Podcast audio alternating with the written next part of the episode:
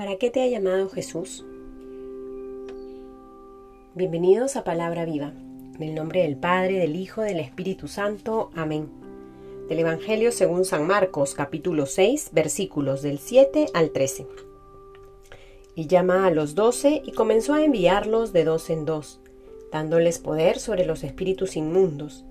Les ordenó que nada tomasen para el camino, fuera de un bastón ni pan, ni alforja, ni calderilla en la faja, sino calzados con sandalias y no vistáis dos túnicas. Y les dijo, cuando entréis en una casa, quedaos en ella hasta marchar de allí. Si algún lugar no os recibe y no os escuchan, marchaos de allí sacudiendo el polvo de la planta de vuestros pies en testimonio contra ellos.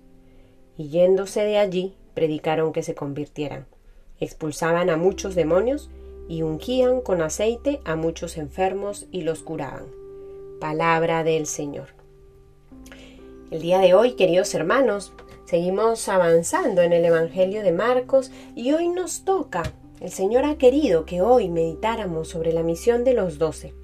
Ya hemos rezado en otras ocasiones que Jesús, después de orar, después de conversar con el Padre, llama a los doce para que estuvieran con Él y para enviarlos a predicar la buena noticia. El día de hoy se nos recuerda nuevamente cuáles fueron las indicaciones que Jesús les, dio a esta primera comunidad de amigos que estaban invitados a anunciar la buena noticia a los demás. Llama a los doce y comenzó a enviarlos de dos en dos. El sentido de esa comunidad de amigos cercanos a Jesús no es otra sino la misión. Y el día de hoy el Señor nos confirma también en este llamado.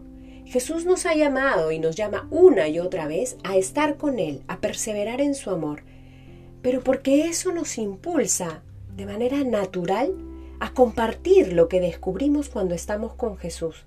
El sentido de nuestra vida cristiana es estar con el Señor y salir a la misión. ¿A qué te llama Jesús? Jesús te ha llamado a ser apóstol. Jesús no te ha llamado a simplemente ser una persona buena y vivir sin preocupaciones al lado de Él.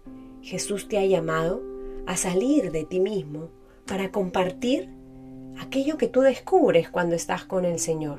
Jesús te ha llamado a ser apóstol para que este mundo sea mejor. Jesús te ha llamado a compartir el amor con mayúscula, que es Cristo mismo y que es capaz de transformar los corazones. Que el día de hoy, que contemplamos este pasaje, que meditamos la misión de los doce apóstoles, podamos renovarnos en el deseo de querer servir al Señor en el anuncio del Evangelio. Que Él nos conceda la gracia para ser sus apóstoles, para gastar y desgastar nuestra vida anunciando el Evangelio de la alegría. En el nombre del Padre, del Hijo, del Espíritu Santo. Amén.